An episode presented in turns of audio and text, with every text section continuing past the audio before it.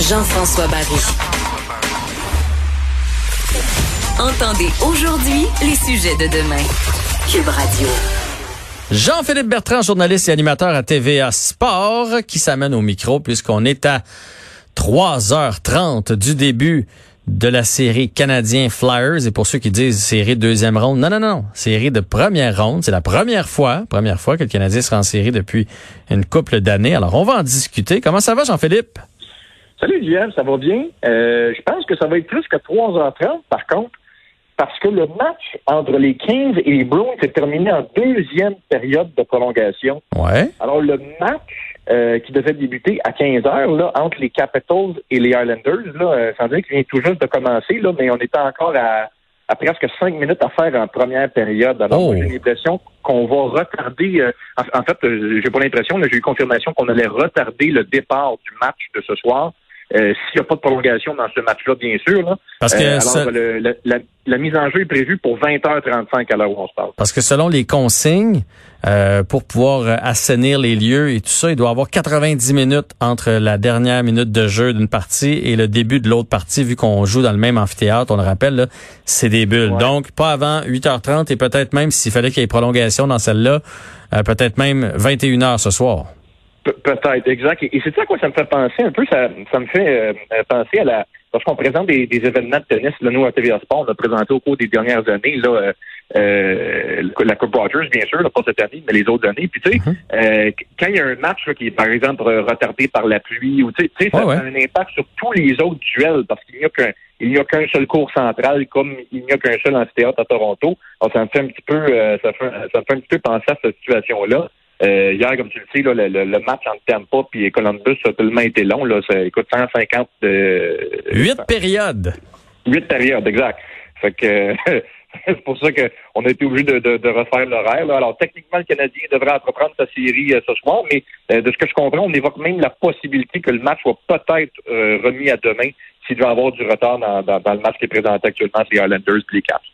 Ben, on va souhaiter que non, parce que mes ailes de poulet sont prêtes. Fait qu'on on, va souhaiter avoir un match. Mais pendant qu'on parle du- de la rencontre d'hier, donc huit euh, périodes, il y en a plusieurs aujourd'hui qui disent on devrait arrêter ça, les matchs trop longs. Moi, je trouvais ça bien excitant. Le- écoute, le prochain but, euh, tu es sur le bout de ton siège, tu sais que ça va être le, le- le but déterminant.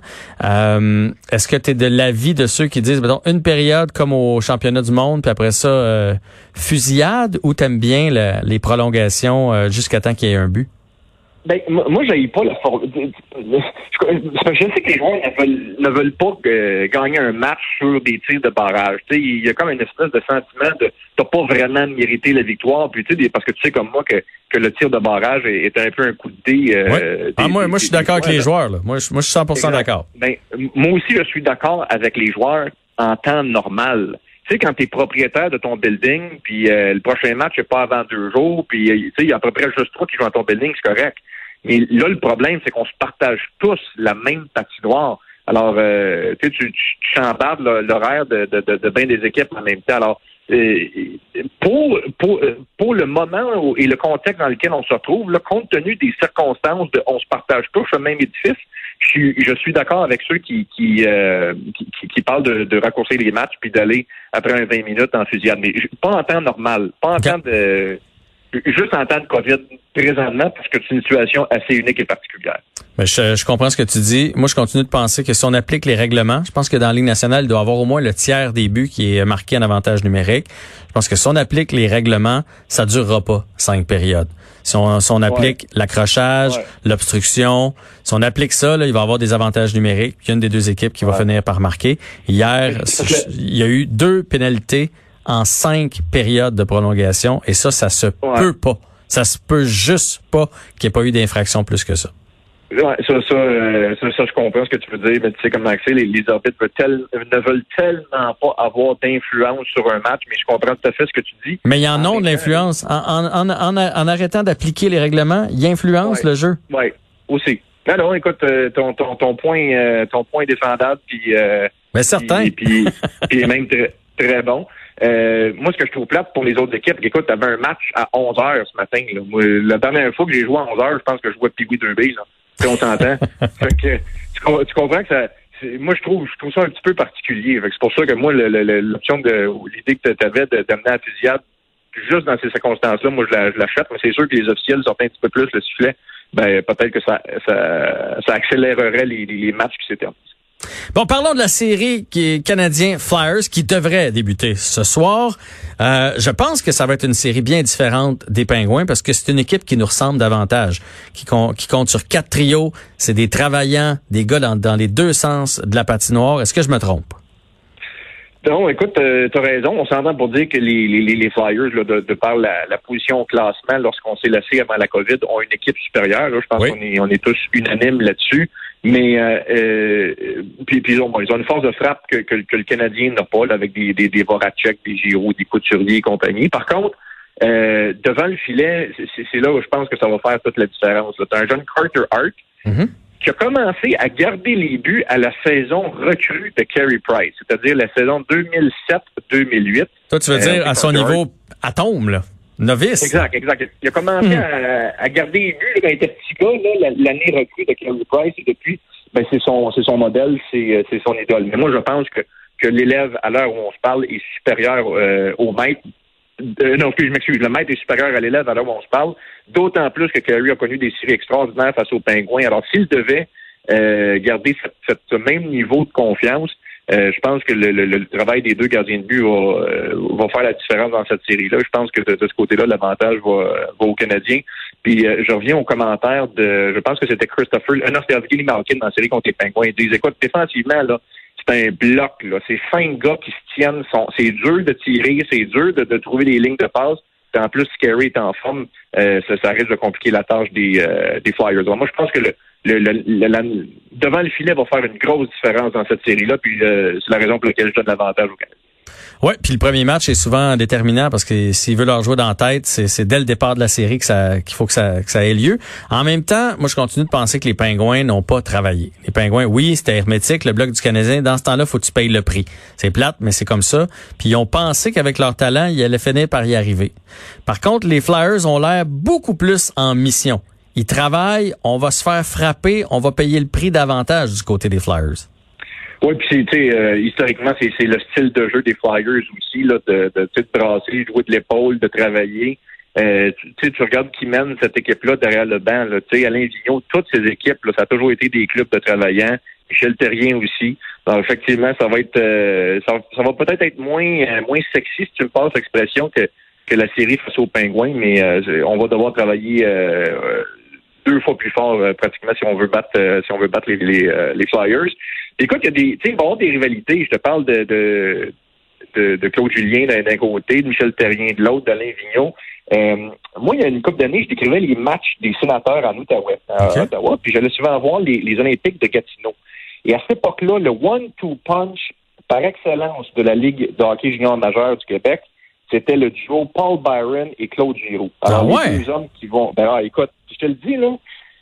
J'ai quasiment le goût de dire que Paul Byron était plus le fun d'avoir joué que Claude Giroux. Là. on s'entend pour dire que Claude, c'est un joueur vedette, c'est un, un, un, vrai All-Star, joueur établi. Là, on s'entend. Mais moi, juste que t'as le fun. Dans le junior, là, Paul Byron, c'était tout un show. Parce que, écoute, à vitesse qu'il y a, il y a personne. Il a personne qui touche dans la Ligue nationale. Fait qu'imagine dans le junior.